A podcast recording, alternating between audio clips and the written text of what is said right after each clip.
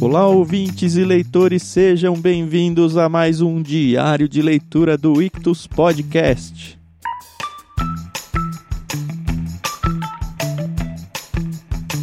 Eu sou o Thiago André Monteiro, arroba Vulgutan, e estou aqui com a Carol para a gente continuar na saga Os Irmãos Karamazov de Fyodor Dostoiévski.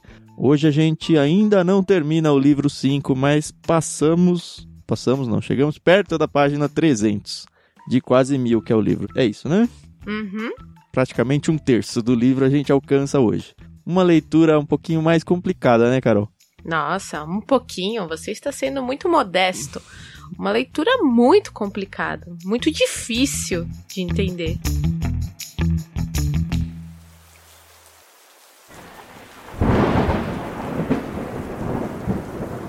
Bom, e a leitura de hoje foram dois capítulos, né? Começando com a rebelião, que na verdade Uhum. o, o Aliotia já estava conversando com o, o Ivan e a gente parou Sim. no episódio anterior no meio da conversa dos dois, né? Exatamente. E eu, assim, continuo naquela de que o Ivan não é muito confiável. Ele é muito. Como o próprio Elliot fala, ele é um enigma. Então, é aquilo que eu tava falando no, no último episódio. Eu acho que ele, é- ele usa máscaras pra ter aquela conveniência com certas pessoas, entendeu? Então, aqui, o que a gente leu hoje com o Aliotia me deixou muito confusa. Muito confusa. Eu acho que ele foi bem sincerão com ele. Eu acho que ele é uma pessoa que não tá resolvida espiritualmente ainda, o, o. Ivan. Uhum. E, e eu acho que ele baixou as barreiras na frente do Aliote aqui e, e simplesmente abriu o que ele pensa, o que você percebe que, assim, ele trouxe muita coisa interessante, muita questão até teológica nesses dois Sim. capítulos de hoje, que eu acredito que muita gente que é briga com Deus tem mesmo. Eu achei bem genuíno esse pensamento dele. E eu acho que ele se Uhum. desnudou pro irmão aqui mesmo. Ele abriu o coração e é o que ele pensa. Nesse sentido, eu acho que ele não tá tentando enganar o Aliote. Pelo menos nesses dois capítulos, eu acho que ele só tá tentando expor um pouco da confusão da cabeça dele. Eu tenho aqui um. Fica um questionamento. Talvez o Tam possa me responder, talvez não. Mas eu fico pensando como o próprio Fyodor Dostoiévski ele conseguia é, encarar a- essas dúvidas né, da fé cristã. Então teve aquela, aquele episódio lá com o Smerdyakov que me fez pensar muito, muito mesmo. Não sei se vocês lembram, mas volta uns episódios e escuta lá que o Smerdyakov ele traz uma, uma questão muito importante para um diálogo lá que me fez pensar. E aqui o Ivan, ele também traz uma coisa, ele já começa abrindo, é o capítulo 4, né, a rebelião, falando sobre a dificuldade que ele tem em amar o próximo. E esse é o grande mandamento, né, que nós devemos amar o próximo como a si mesmo. E gente, não vou dizer que eu me vi nisso, mas o que ele fala tem tanta coerência que é difícil pra gente amar, né? E ele traz aqui cada história que você fica assim. Eu fiquei segurando a respiração. Tinha horas que eu falava, ok, eu tenho que voltar a respirar. Porque se a gente for parar pra pensar, Cristo ele morreu na cruz por todos nós, né? E quando você pensa todos nós, você acaba fechado ali na tua bolinha, né? Ah, eu, minha família, meus amigos, minha igreja. Mas imagina quanta gente ruim já passou pelo mundo, quanta gente ruim ainda vai passar. E a gente tem que amar esse povo. Uhum. Isso é muito difícil, né? Então, ele já começou o capítulo aí falando sobre isso e me fez pensar muito. É, o que o Ivan faz aqui é. Aliás, antes de entrar nessa parte do Ivan, só quero corrigir uma fala. Não é nem corrigir, mas eu sei que você não quis dizer isso, mas eu não sei se o ouvinte vai entender o que você disse. Quando você que Hum. Jesus morreu por todos, não quer dizer que todo mundo é salvo. hein? Sim. Não é isso que a Carol certeza. falou. É, não, foi o sacrifício dele, né? O sacrifício dele está disponível, é isso. Exato, exato. Exato. É interessante mesmo, porque na verdade essa conversa, a primeira parte, né, que é essa a rebelião, capítulo 4, Uhum. o Ivan ele começa a dar exemplos. E são exemplos que realmente pega, principalmente, principalmente não, mas também a gente que é cristão, porque é o que a Carol falou, a gente tá nessa bolha, nossa, e a gente esquece que tem situações lá fora, ou pelo menos ignora na maior parte do tempo, onde Deus também pode estar agindo. Uhum. e a gente pensa, puxa, se fosse eu no lugar de Deus, eu agiria diferente, ou pelo menos ele, ele provoca muito a gente, pensando de, olha, hum. isso aí também não é justo. É basicamente Exato. isso. Ele questiona a justiça de Deus nesse capítulo Rebelião. Ele traz alguns exemplos, a gente talvez passe por alguns daqui a pouco. Uhum. O Ivan começa o capítulo assim, conversando com a Liotia, né? Nunca entendi como é possível amar o próximo. Acho que é justamente o próximo que é impossível amar. Talvez só pensamos amar o distante. Aí ele começa a, a conversar. É legal que essa conversa é bem profunda, né? Você percebe que no, os parágrafos demoram páginas para acabar, por exemplo. E aí ele começa a falar: olha, quando é alguém de longe, a gente consegue ajudar e tudo, mas quando é alguém muito perto é difícil. E aí ele faz uma redução no argumento dele. Ele fala: olha, pra gente seguir na conversa, eu vou me restringir somente a casos de crianças, tá bom? Mas Nossa. o meu argumento, ele é muito maior. Uhum. Eu só quero que você, Aliotia, entenda o que eu tô pensando, porque você vai chegar junto comigo, então vamos reduzir o universo aí de pessoas a somente crianças. E aí ele traz a criança, por quê? Porque as crianças, elas, na cabeça dele, elas são inocentes. Elas não, ainda não Sim. pecaram para ter culpa ou Exato. consequência daquilo que acontece na vida da pessoa. Então ele traz É. vários casos aqui, atrocidades assim. Ele começa a trazer coisas dos búlgaros, por exemplo, dos turcos, e, e começa a contar várias crueldades assim, muito ferradas mesmo contra crianças assim. E que a gente sabe que aconteceram, né? É, então. E ele inclusive compara esses tiranos, né, com animais. Aliás, ele Sim. fala, não, é, tem até uma frasezinha que a gente fala, é, no, alguma coisa do cachorro, né? Eu prefiro cachorro do que animais e tal. É. Mas o que ele diz é. aqui é: às vezes comparam a crueldade dos homens com a das feras.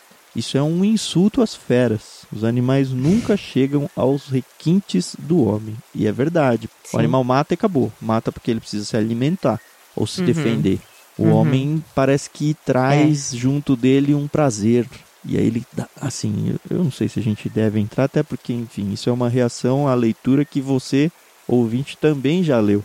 Mas ele traz algumas situações com crianças que talvez acho que não sei se eu tô afim de, de abrir aqui, sabe? Olha, só pra, assim, eu acho que você não precisa nem ser pai ou mãe pra você se compadecer, mas quando você tem a maternidade e a paternidade tão presentes na sua vida, é muito chocante. Eu lembro que eu senti a mesma coisa que eu senti lendo esse pedaço quando eu li o livro dos mártires, porque é muito forte, não tem como você não Sabe por quê? Deixa eu, deixa eu tentar explicar uma coisa. Quando você lê lá na Bíblia, por exemplo, que as parteiras no Egito pegavam os bebês e jogavam no rio, acaba sendo uma coisa assim, ah, ok, é uma história que eu ouço desde pequeno e tal. E eu sei que aconteceu. Uhum. Mas quando você vê um relato desse que você sabe que aconteceu, é, torna um negócio muito mais vivo. Eu não sei se eu tô conseguindo me expressar, mas é, é quase palpável aqui o- a cena, entendeu? É muito forte, entendeu? É, falando aqui, por exemplo, que os caras tiravam o bebê na hora do parto e jogavam a criança pra cima. Isso é muito forte, gente. Não, um dos não só momentos que eu- jogavam ela pra cima, jogavam pra cima pra ver se espetar elas com uma lança na queda, né? Nossa. Exato. Um dos momentos mais é, esperados de uma mulher quando ela tá grávida é o momento de dar à luz e conhecer ali teu bebê, entende? E fora outras coisas aqui.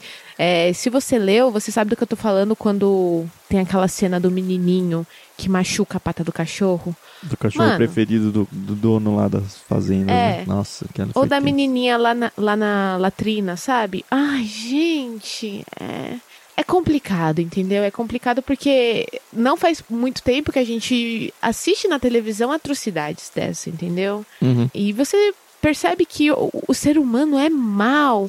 E aí o Ivan, ele pega essa, essa situação e ele, ele ainda fala assim. Achei muito interessante isso que ele falou. Penso que se o diabo não existe, se ele foi criado pelo homem, o homem fez o diabo à sua imagem e semelhança. Uhum. Isso é uma, uma frase, é, eu não sou pastora, longe disso, mas que dava pra você dar uma pregada aqui bonita, entendeu? Você fazer aqui uma teologia, porque, gente, é isso, né? A gente tem uma natureza muito má, muito, muito má mesmo. É, ele toma como exemplo a própria sociedade russa, né? Que é o contexto aqui do livro. Que não é muito diferente da sociedade brasileira, não, tá? Nesse contexto aqui. Que ele fala, ó, entre os russos as varas e os chicotes são a preferência nacional. Isso aí pensando em disciplina de filhos. E aí ele começa a contar de casos de família, assim, onde você percebe que o pai ele tem prazer em bater nos próprios filhos. Inclusive, É. quando o filho se machuca pra caramba, ele é levado à justiça, o pai, né? E a justiça coloca ele como inocente. Ele fala, não, ele só tá disciplinando, ele só tá educando a criança. E aqui a gente tá falando de palmada no bumbum, a gente tá falando de agressão física ferrada mesmo, né? Exato, exato. E aí então ele falou, olha, a própria sociedade, ela acha que ok tudo isso. Eu acho que esse caso que você mencionou aí da menininha, eu vou até ler, porque ele vai usar esse como argumento, ele vai usar uma frase muito específica lá na frente. Uhum. O caso é assim: o caso é muito simples, familiar e banal. Um pai castigou um pouco a filha, e eis que, para vergonha dos nossos tempos, levaram-na ao banco dos réus. Os jurados convencidos se retiram e trazem um veredito de inocente. O público uiva de alegria ao ver o seu carrasco absolvido. Isso aí é o caso que eu falei, né? Isso. Aí olha só, esses pais muito instruídos submetiam a filhinha de 5 anos a toda espécie de torturas. Batiam, açoitavam, davam pontapés, sem motivo algum. Seu corpo era coberto de hematomas. Enfim, os pais imaginaram o requinte da crueldade. Nas geladas noites de inverno, trancavam a filha na latrina porque ela não pedia para ir ao banheiro à noite. Como se uma criança de 5 anos que dorme profundamente seu sono de anjo soubesse pedir para ir ao banheiro a tempo. Cobriam seu rosto com os próprios excrementos e forçavam-na a comê-los. E era a mãe, a mãe quem a forçava. E a mãe dormia tranquila, insensível aos gritos da criança trancada na imunda latrina. Daqui você pode imaginar esse pequeno ser que não compreende o que lhe acontece. No escuro e no frio, batendo as mãozinhas no peito sem fôlego, derramando lágrimas inocentes, pedindo ao, entre aspas, bom Deus que a proteja? Compreende esse absurdo? Há nele alguma finalidade? Diga-me, meu amigo, irmão, meu noviço piedoso. Dizem que tudo isso é essencial para distinguir o bem e o mal no espírito humano. Para que conhecer o bem e o mal diabólico se isso custa tão caro? Todo o universo do conhecimento não vale as lágrimas de uma criança dirigidas ao bom Deus, de novo, entre aspas, aqui. E aí ele começa a tentar pegar esse caso das crianças e ele vai contando mais alguns ainda, né? Aham. Esse do, dos cachorros aí, que o menino machuca um cachorro sem querer e depois ele bota o moleque nu e manda correr e manda os animais correrem, os cachorros, né, correrem atrás do menino na Isso. frente da mãe. Meu Deus do céu. É. E, e o que ele vai tentando fazer aí é o que eu anotei aqui como a dúvida do, do Ivan, né? É a dúvida do Aham. Jonas, ou é a dúvida do Abacuque na Bíblia. Talvez você não conheça muito bem o livro de Abacuque, mas você conhece a Jonas. Ou talvez não, mas qual que é a ideia? Tem tanta gente ruim no mundo, como que Deus considera perdoar essas pessoas, salvar essas pessoas? Porque assim, o Jonas não queria ir para Nínive porque o, o, povo de Nínive era extremamente cruel, assim, é- é- era bem pior do que esses casos aqui. Eu não sei se você já estudou sobre isso, Carol. Mas Uhum. eles pegavam pessoas e empalavam, assim, punham uma estaca no chão, colocavam ela sentada ou às vezes de ponta cabeça, com a boca assim, e deixava a gravidade fazer o resto, sabe? Meu Deus do céu. É, realmente. Era nesse nível. E aí Deus fala para Jonas: Ó, Jonas, vai lá, prega para eles, porque eu vou salvar eles.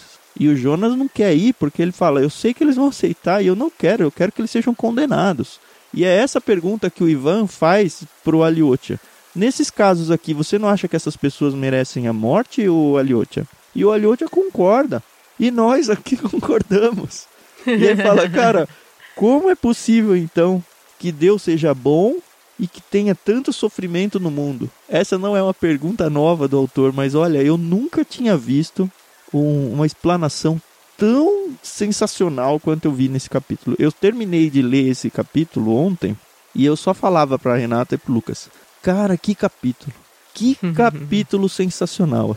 E, e sabe o que é legal, Carol? Que a gente É. não tá lendo um livro de teologia. É. A gente tá lendo um livro de literatura. Sim. E, e eu não imagino que uma pessoa descrente, quando lê esse livro aqui, pensa. Porque, assim, os argumentos do Ivan são muito fortes contra Sim. o cristianismo, contra Deus, Sim. contra a justiça de Deus. E o Aliotia não responde no nível a ponto de falar: olha, você tá errado, Ivan. Ele até tenta aqui um pouco mais pra frente, mas o leitor, só com o que tá aqui, não sai convencido de que o Ivan tá errado, não. não sai. É verdade, é verdade, é verdade. O Ivan termina esse capítulo, e acho que vale ler também um pouquinho aqui. Ele diz assim: Olha, Otia, eu não estou blasfemando. Compreendo como o universo vai estremecer quando o céu e a terra se unirem em um só grito de alegria, quando tudo que vive ou viver exclamar: Tendes razão, Senhor, pois vossas vias vos foram reveladas. Quando o carrasco, a mãe e a criança se abraçarem e exclamarem, cheios de lágrimas: Tendes razão, Senhor. Então, sem dúvida, a luz se fará e tudo será explicado. Mas não posso aceitar uma solução desse tipo. E fico indignado enquanto ainda estou na Terra. Acredite, Elliot, é possível que eu viva até esse momento, ou que então eu ressuscite e talvez grite, como os outros, ao ver a mãe beijar o carrasco do seu filho. Tendes razão, senhor, mas contra a minha vontade. Enquanto ainda é tempo, recuso-me a aceitar essa harmonia superior. Ela não vale as lágrimas de uma criança, não vale uma só lágrima da pequenina que batia as mãozinhas no peito e implorava ao, entre aspas, bom Deus, em seu canto imundo. Não, ela não vale, pois essas lágrimas não foram redimidas. E ele fala: olha, vocês. O que ele está falando pro, pro Aliote é: a gente, ou vocês cristãos aí, vocês se confortam com o futuro, que tudo será resolvido ali, mas e o presente? E o sofrimento? Aí ele volta a falar: olha, se você quiser falar dos adultos sofrendo por causa dos erros dele, tudo bem. Mas as crianças, as crianças eu não aceito de jeito nenhum. Um uhum. pouquinho mais para baixo ele fala: se o direito de perdoar não existe, o que vem a ser a harmonia? Há no mundo um ser que tem esse direito, é por amor à humanidade que não deseja essa harmonia. Prefiro guardar meus sofrimentos não redimidos e minha indignação persistente, mesmo se eu estiver errado. Aliás, o preço dessa harmonia foi superestimado. A entrada custa muito caro para nós. Eu prefiro devolver o meu ingresso. Como homem honesto, prefiro devolvê-lo imediatamente. É o que faço. Não me recuso a admitir Deus, mas com muito respeito devolvo-lhe a minha passagem. Cara, para mim essa frase foi muito forte. Porque assim, você é. vê que o Ivan não é um ateu que fala, ó, oh, não existe Deus. Ele fala, eu sei que existe, uhum. eu sei que vai ter uhum. esse futuro. Mas não tá certo. Não, não do jeito que, que a coisa rola. E eu não quero fazer parte desse plano. É mais ou menos isso, né? Ele tá revoltado com Sim. Deus aqui. Tanto que o Aliotia fala, isso é uma rebelião. É, exato. E aí ele continua, né? O Aliotia, ele, ele entende, pelo menos ele tá ouvindo ali o que o Ivan fala, e aí ele toca no nome de Cristo, né? Na verdade, ele não fala o nome de Jesus, né? Mas ele fala sobre um ser é, superior, né? E ele fala, e aquele ser que veio e se sacrificou, né, por nós? E o Ivan, é interessante que ele fala, sim, sim, sim, eu, eu, eu sei, eu sei é, é, sobre esse ser. Então você vê realmente que ele conhece ele sabe da existência, mas é aquela coisa da fé, né? Não tem jeito, né? É, o que eu, o que eu entendi que o Aliotti estava tentando fazer aqui, ele falou: olha, você está falando das crianças e da injustiça. Teve alguém mais injustiçado do que Jesus? Ele era totalmente sem pecado, veio e foi morto, foi crucificado. Assim, ele era o próprio Deus, sabe? Pois é. E o Ivan ainda tira um sarrinho dele, fala: olha, Aliás, nem sei se foi tirar sarro, né? Ele fala: Eu estava surpreso por você não o ter mencionado antes, pois habitualmente nas discussões os religiosos falam dele em primeiro lugar. Aham. Uhum. E aí ele mencionou: Olha, ano passado eu escrevi um poema, na verdade está na minha cabeça, eu não escrevi ainda, e ele se chama O Grande Inquisitor. Talvez seja um absurdo, mas eu tenho vontade de te contar. Você quer ouvir?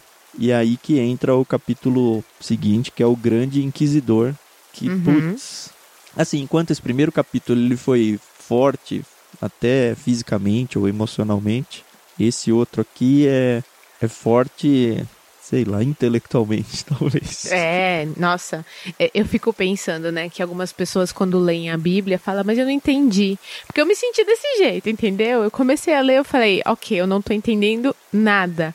Mas eu continuei até que começou a, ficar um pouquinho mais claro, um pouquinho mais claro, até que finalmente no finalzinho, eu compreendi.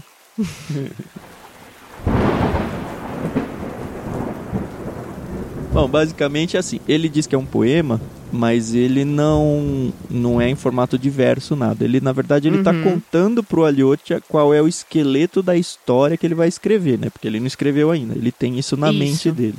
E aí primeiro isso. ele fala, olha, mas antes precisa de um prefácio, ou seja, uma explicação. Que prefácio, hein? É, então. Ele traz vários outros autores e basicamente o que ele diz é que ele tá meio que tirando sarro que, cara, como que Jesus não voltou ainda? Ele prometeu que ia voltar, já passou dois mil anos 15 e, séculos, né? é, uhum. no caso deles aqui um pouco menos, né? E a gente já tá. Uhum. O argumento é mais valioso ainda pra gente, que tem mais, é. mais alguns séculos pra frente aí, né? Uhum. E aí ele fala: olha, não voltou ainda, né? O que, que aconteceu? Ele traz então o poema dele, O Grande Inquisidor, onde ele tem aquele cenário da Inquisição, onde tem um grande líder, que é o Inquisidor, ele é velho já, esse líder, e aí uhum. Jesus volta ao mundo. Uhum. E aí ele volta naquele mesmo esquema de quando ele veio a primeira vez. Ele começa a fazer milagres, ele Sim. se ressuscita uma menina, então tem várias referências a textos bíblicos. Essa parte foi muito legal. Aham, uhum, verdade. E aí o que que acontece? Ele está no meio da é, o cenário é todo no meio da Inquisição, com pessoas ali prontas a morrer na fogueira. E é engraçado que, novamente, as pessoas aqui adoram Jesus como da primeira vez, mas na primeira oportunidade lhe viram as costas, né? Igualzinho da primeira vez quando ele veio à Terra, né? Uhum. E é interessante que esse inquisidor, ele é o líder religioso das pessoas aqui, nessa história uhum. que o Ivan inventou aqui. Uhum. Mas, e aí a gente espera, bom, esse líder vai receber Jesus com braços abertos, né? Finalmente Jesus voltou e tal, né? Mas Sim. não, esse líder, ele falou, olha, ele manda prender Jesus e as pessoas vão, porque elas simplesmente obedecem cegamente esse grande inquisidor. Isso. E aí ele, Jesus é preso, ele vai preso, ele se mantém calado, igualzinho aconteceu na primeira vez que ele foi preso lá antes da crucificação. Uhum. E aí o, o, inquisidor vai procurar ele para conversar e fala: És tu?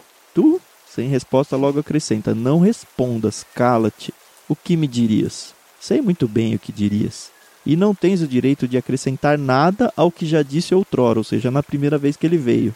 Então, uhum. por que vieste nos perturbar? E aí eu falei, opa, o que está acontecendo aqui? Pois tu vieste nos perturbar. Sabes muito bem disso, mas sabes o que será feito amanhã? Quem és? Se és tu mesmo ou só tua aparência? Não sei nem quero saber, mas amanhã vou condenar-te e mandar queimar-te em uma fogueira como o pior dos hereges e o mesmo povo que hoje te beijou os pés, amanhã, ao menor sinal da minha mão, virá correndo para atiçar as brasas de tua fogueira, sabias? Sim, talvez já o soubesses, acrescenta o inquisidor, pensativo e concentrado sem tirar os olhos do prisioneiro. E o Aliote fica tudo confuso, né? Isso, ele fala, ué, como assim? O que está acontecendo, Ivan, né? Uhum. E aí esse grande inquisidor, é, que é o personagem principal, pelo menos o que vai ter fala aqui, porque Cristo fica em silêncio o tempo todo. Uhum. Ele começa a questionar: olha, o que, que você fez aqui? Você estragou tudo quando você veio. Uhum. Você colocou nas nossas mãos o direito de ligar e desligar no céu. Que é o mandamento que Jesus dá para Pedro, que inclusive vira o pilar para as pessoas do catolicismo considerarem que Pedro foi o primeiro Papa. Sim. E aí ele começa a passar pelas tentações de Cristo lá no deserto. É essa parte então, foi muito legal. Foi muito legal, assim, porque em nenhum momento aparece o nome Jesus Cristo, né? É, pelo menos não assim explicitamente. E eu demorei um pouco para entender que era de Cristo exatamente que a gente estava falando. É engraçado que agora o Thiago falando, eu falei, meu Deus, como é que eu não percebi isso de primeira? Mas não percebi, não percebi. e aí, quando começou a falar das tentações e que o diabo tinha oferecido a ele tudo, eu falei, ok, isso aqui tá me soando muito familiar. Na verdade, quando já falou lá do Talita Kumim, eu já falei, ok, isso aqui. Eu já li isso em algum momento, né? Talita Kumim é a frase que Jesus fala para ressuscitar a filha de Jairo, é isso?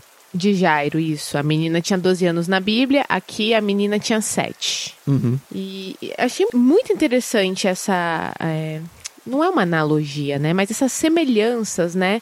Porque a gente sabe, a gente acredita, a Bíblia nos narra que quando Cristo voltar agora vai ser muito diferente de como foi da primeira vez, né? Uhum. E achei, não vou dizer bonito, achei poético. Sim. A forma como o Ivan ele traz né, essa narrativa. Mas o Thiago tava falando tão bonito, então eu vou deixar ele continuar. É, o argumento do, do grande inquisidor aqui é: olha, não eras tu que sempre dizias desejo libertá-los? E ele pega esse mote, falando para Cristo, né? Você, quando veio a primeira vez, não falou que queria libertar? Pois é exatamente isso que a gente está fazendo aqui. Você deu as chaves do reino para nós e nós pegamos essa chave do reino. Agora eu vou começar a falar para você o que você fez durante a tentação. Você foi tentado uhum. no deserto e eu sei que você tentou mostrar para as pessoas que recusar aquelas três tentações, que era, olha, comida à vontade, né? Que é a tentação de transformar as pedras em pães. Uhum. E esse aí é um paralelo ao povo o tempo todo, né? O povo tendo alimento direto, ele não vai mais ter problemas. A segunda que ele fala é aquela que ele sobe no pináculo do templo e fala: ó, se joga daqui que os seus anjos vão vão te pegar, não vão deixar você morrer. E aí Jesus fala: não, não posso tentar ao Senhor. E aí ele fala: uhum. olha, se uhum. você mostrasse a todos o milagre, as pessoas elas te seguiriam. E você recusou isso. E a terceira, que é a que pega mais, a gente já volta a falar da terceira, tá? Tá bom. Mas o argumento que o grande inquisidor ele está tentando dizer aqui é: olha, você falou que queria libertar eles. E eu entendo que você fez essas três negações às tentações para tentar mostrar para eles o exemplo para que eles fossem livres.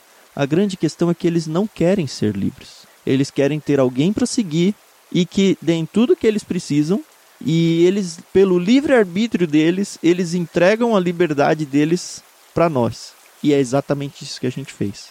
A é. gente está num papel aqui de se sacrificar para que as pessoas sejam melhores, tenham vidas melhores. E é exatamente uhum. isso que a gente vai fazer.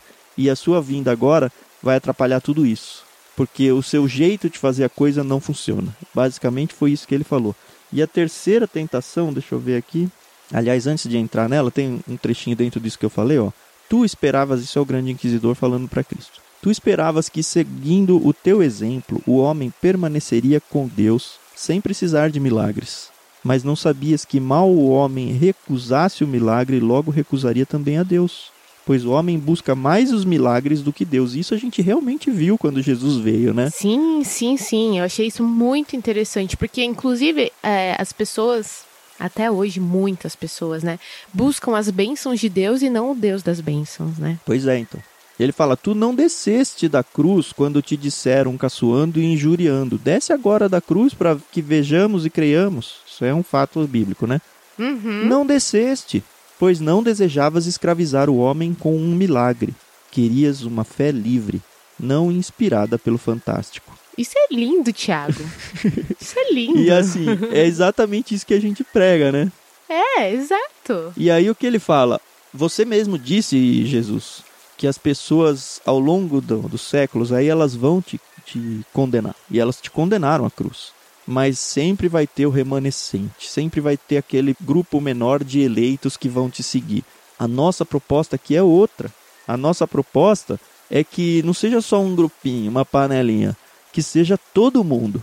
Ele fala aqui, ó, tu vieste para os eleitos, se assim for, eis um mistério incompreensível para nós.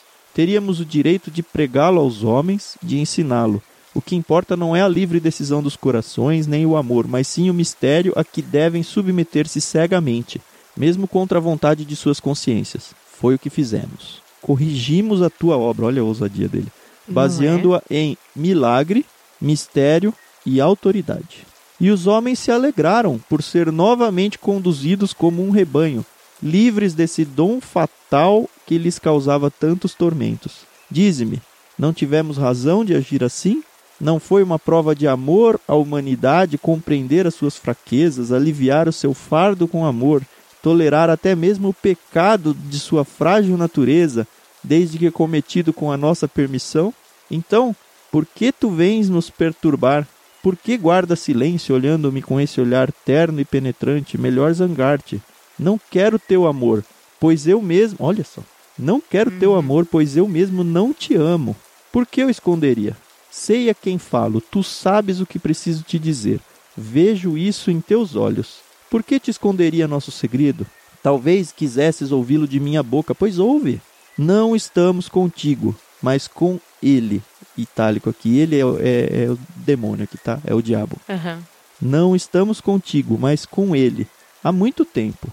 Há oito séculos recebemos dele o último dom que tu recusaste, indignado, quando ele te mostrou todos os reinos da terra, aceitamos Roma e a espada de César, declaramos-nos os únicos reis da terra, embora ainda não tenhamos tido tempo de concluir a nossa obra. Ou seja, ele fala: olha, a tentação de Cristo que foi: eu te dou todos os reinos da terra se você me servir. E Cristo falou: não. Só que ele fala: nós aceitamos. Sim. E aí que ele dá a espadada final, porque ele linka isso com a igreja de Roma, com Uhum. o catolicismo romano. E eu achei Uhum. estranho aqui, porque o contexto russo, a igreja católica russa é a igreja ortodoxa, não é a igreja católica romana. Sim, verdade. Então eu não sei o quanto foi uma alfinetada a Roma por causa do catolicismo ortodoxo lá. Um, eu sei que eles são tretados entre eles. Mas basicamente o Ivan defende a tese de que a igreja abandonou Cristo e aceitou a oferta que tinha sido feita para Cristo lá de ser o dono do mundo, né? Aham. A última tentação dele é essa ideia de poder. A igreja aceitou e falou: ó, agora você não tem mais espaço aqui, Cristo. Pode ir embora. Você vai ser condenado. E é interessante que ele enxerga isso como uma benevolência para o povo.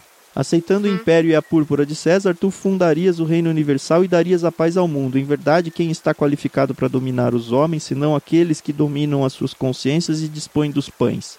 Fazendo alusão de novo à primeira tentação. Uhum. Tu te orgulhas de teus eleitos, mas eles são só uma elite, enquanto nós daremos repouso a todos. Nós os convenceremos de que só serão livres se se livrarem de sua própria liberdade, depositando-a em nossas mãos, submetendo-se a nós. Isso aqui não é só religião, não, tá? É política, é exatamente o mesmo jogo. Exatamente, é isso que eu ia falar. Quantas pessoas cegamente é, seguem líderes é, políticos, sabendo que eles estão errados, mas porque estão cegos. Na verdade, nem sei se sabe se estão errados ou não, mas estão tão cegos, tão cegos. E a gente vive isso tão de perto, né, no- nos dias de hoje, Uhum. Que é impossível a gente não fazer uma alusão, né, à, à nossa situação. Ele diz aqui ainda: Mas quando eles voltarem a nós, as pedras se transformaram em pães. Eles compreenderão o valor da submissão absoluta. Enquanto os homens não o compreenderem, vão ser infelizes. Ah, e tem mais ainda. Oh, nós vamos permitir-lhes também o pecado. Uhum. Eles são frágeis e impotentes, portanto, vão nos amar como crianças se nós lhes permitirmos pecar. Nós diremos: todo pecado será perdoado se for concedido com a nossa permissão. Por amor, nós lhes permitiremos pecar. Por amor, hein? Nós pagaremos as penas e castigos, se colocando aqui no lugar de Cristo mesmo, né? Eles vão nos estimar como benfeitores, responsáveis por seus pecados diante de Deus. Eles não terão segredos para nós. Conforme o grau de obediência, nós lhes permitiremos ou lhes proibiremos viver com as suas mulheres ou com as suas amantes, ter ou não ter filhos, e eles vão nos ouvir alegremente. Vão nos contar os piores segredos de suas consciências. Nós decidiremos, caso por caso. E eles vão aceitar as nossas decisões com alegria, pois estas lhes pouparão o grande cuidado de escolher por si mesmos, livremente. E todos serão felizes. Milhões de criaturas, salvo cem mil pessoas, os seus chefes, salvo nós, os ouvintes de seus segredos. Haverá centenas de milhões de crianças felizes e cem mil mártires, que são os, os eleitos que eu entendi aqui, né? Uhum. É. Que se exato. responsabilizaram pelo infeliz conhecimento do bem e do mal. Putz, olha, é, é um capítulo difícil de ler. É. Vários trechos eu tive que ler de novo, Uhum. mas. Ai, Eu acho muito importante para a história, né? E aí o, o próprio Eliot fala: não, mas você não está censurando a Cristo com esse seu poema. Pelo contrário, você está homenageando ele, né? Aliás, no finalzinho do discurso do grande inquisidor, ele fala: Voltei a juntar-me aos que corrigiram a tua obra, deixei os orgulhosos e voltei aos humildes para torná-los felizes. O que te digo vai se realizar, nosso império será construído. Repito, amanhã, ao menor sinal de minha mão, tu verás esse dócil rebanho atiçar as brasas da fogueira onde te farei arder por ter vindo incomodar-nos. Pois se algum dia alguém mereceu a fogueira mais do que qualquer outro, foste tu. Amanhã vou mandar queimar-te. Dixe, que é e tenho dito. Uhum. Aí sim É. o Aliot ia ficar muito tenso, né? Ele fala absurdo, e você tá louco, seu poema é uma homenagem a Jesus. Porque, Aham. na verdade, assim, um cristão entende tudo isso que ele tá falando e, e fala: olha, o plano de Jesus de fato é perfeito. Você Sim. mostrou por contra-exemplo que, É. que ele é perfeito. Ele não censura Jesus como você queria, né? Uhum. E ele fala, olha, isso aí que você está falando não é, não é Jesus. Isso aí é uma condenação à igreja. É isso que você está fazendo. É uma condenação à igreja. E aí eu fiquei meio na dúvida se ele está cutucando a igreja apostólico católico romana por eles serem ortodoxos ou não. Não entendi. Mas ele fala, ó, mas você acredita realmente que todo o movimento católico dos últimos séculos não seja inspirado pela vontade de poder? Que não tem em vista os bens terrenos? Não, não, pelo contrário. Ele falou, porque o, o Ivan pergunta isso pra ele, né? Fala, foi o Padre Paísio quem lhe disse isso? Não, não, pelo Sim. contrário. O Padre Paísio uma vez falou algo semelhante ao que você me disse, o que talvez seja bastante surpreendente, né? Uhum.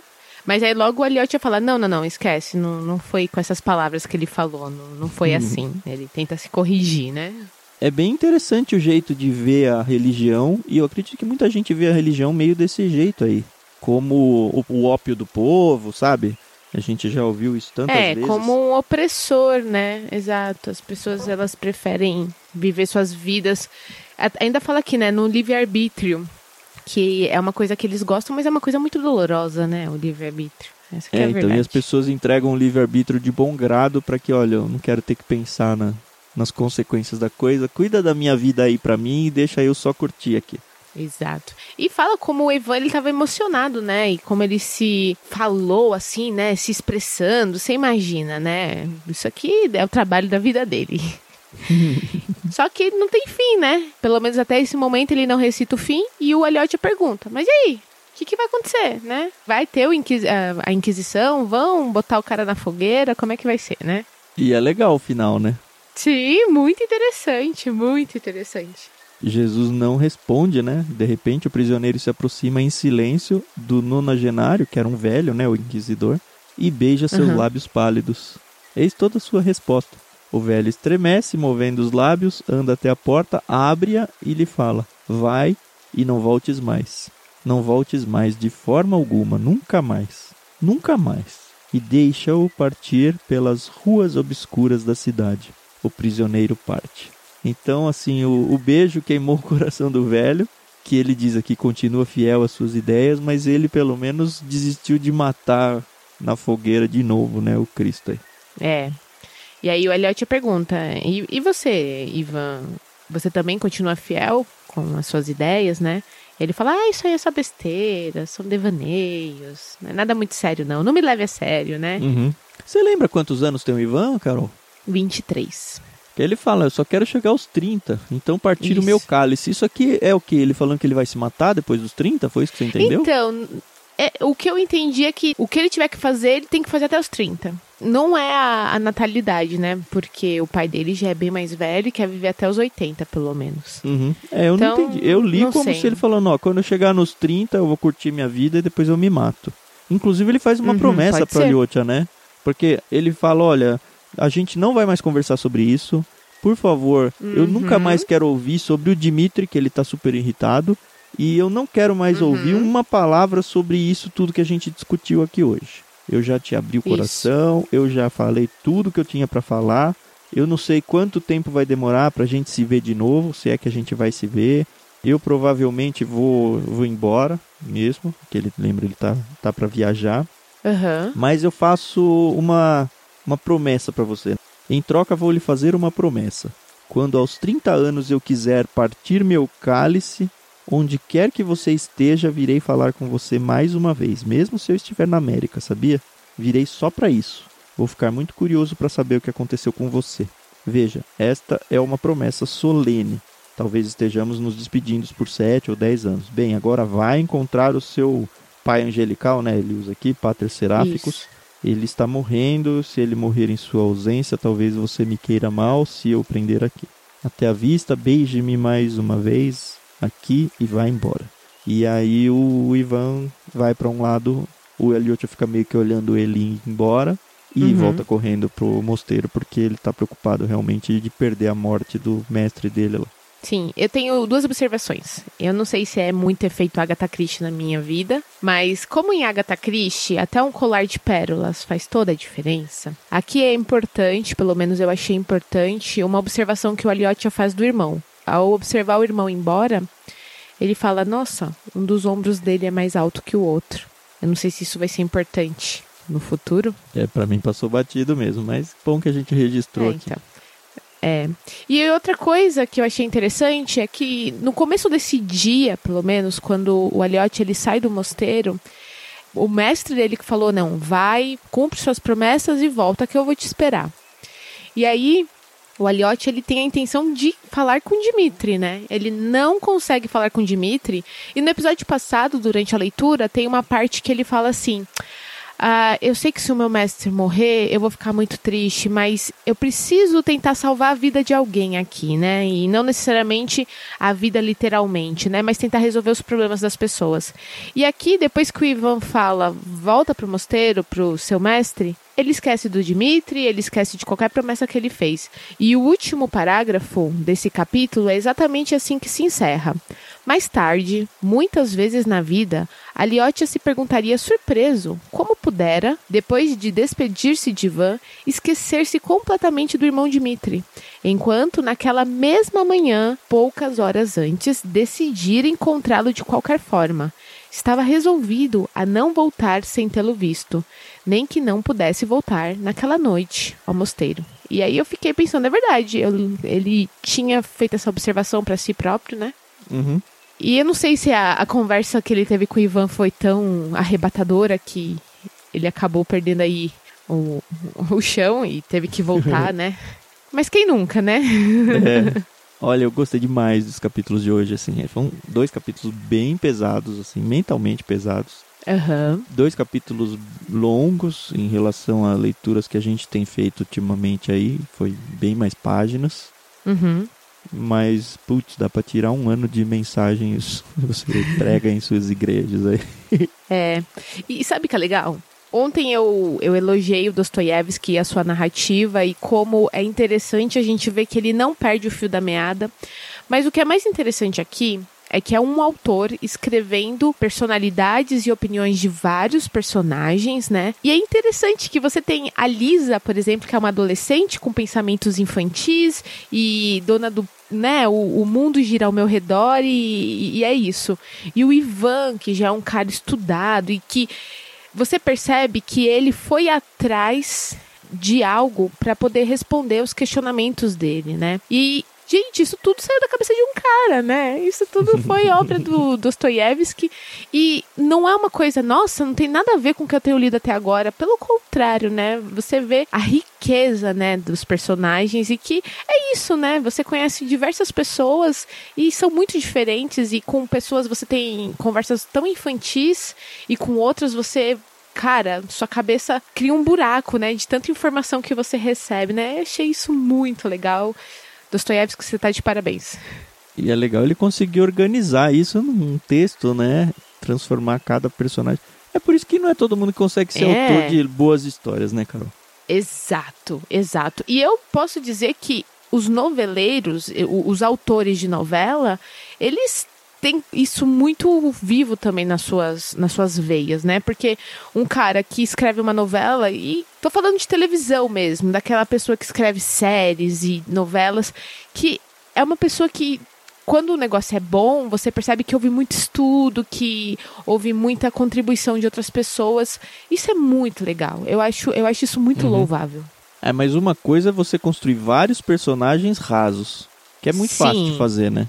É, exato. Estereotipados e rasos e tal, que na verdade é a maioria das novelas brasileiras aí, né? Sim, do Agora, mundo, quando né? você vê alguma coisa com vários personagens com profundidades e perfis totalmente diferentes, que é o que a gente tá vendo aqui, aí você vê o peso do roteirista, do autor e tudo, né? É, é muito legal. É aí que separa os Muito homens legal. dos meninos. É, é verdade.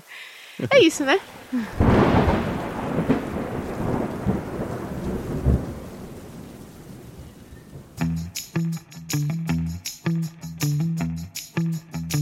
Beleza.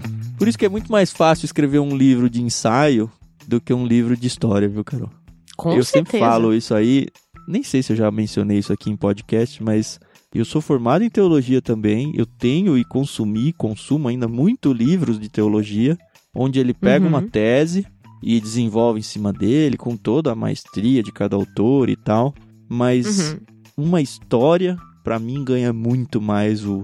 Não só o meu coração, mas ela entra muito mais fundo e não só mais fundo, mas ela entra de uma forma que ela marca muito mais a minha memória e, e ela me ensina muito mais do que eu simplesmente pegar um texto que vai falar sobre, sei lá, divórcio, e aí colocar princípios bíblicos e textos bíblicos e analisar.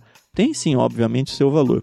Agora, quando você vê sim, sim. uma história passando exatamente a mesma conclusão, o mesmo conteúdo, mas uma história bem feita, bem narrada, bem construída, daqui 10 anos eu não vou lembrar do livro do divórcio, mas eu vou lembrar da história que ensinou a mesma coisa. Isso aí. Talvez seja por isso que Deus escreveu muito da Bíblia em histórias e não é... em textos apelativos. Pois é. É, Jesus com suas parábolas também fazia isso, né? É, então, exatamente. Deus ensinando o povo do Antigo Testamento com o Pentateuco, que é um livro só de histórias, uhum. e Cristo ensinando com histórias. Dê valor às histórias, dê valor à ficção, porque na ficção é que você vai encontrar as verdades do mundo. Verdade. Beleza, acho que a gente já falou demais hoje. A gente volta é. para o próximo dia com mais dois capítulos para compensar o tamanho da leitura de hoje. Os próximos são bem menores, eu acho que são só uhum. 16 páginas na versão que a gente está pegando. A gente vai então no capítulo 6 e 7, com isso terminar o livro 5 e passar de um terço de livro. Que bom. Aí. Mas tá sendo legal. Finalmente Dostoiévski me, me, me cativou. Uhum. Não, tá muito legal. Vai ser daqueles livros que a gente vai chegar no final e falar, puxa, não vou mais participar da vida dos Karamazov, né? Pois é, pois é. Tá bom, a gente se ouve, né?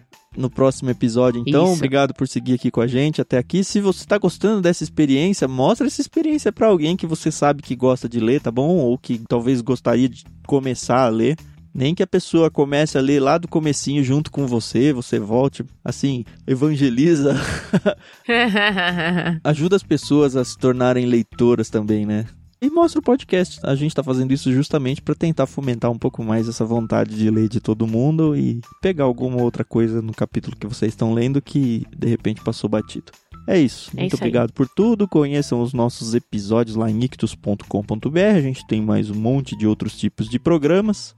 Não se esqueça de assinar o nosso feed, canal e redes sociais. Manda recadinhos pra gente nas redes sociais, a gente adora receber recadinhos. Ninguém quase uhum. escreve, as pessoas normalmente consomem, mas esquece de voltar para comentar e tal. É muito é. legal quando você faz isso, tá bom? E é isso. Até o próximo dia, então. Um grande abraço do Tan. Tchau, tchau. É isso aí, pessoal. Mais legal do que ter os livros na estante é abrir e lê-los. E vem com a gente para essa aventura, que tá sendo muito bacana e é só o início aí de 2021. Então, imagina o que vem pela frente. Fiquem com Deus e até o próximo episódio.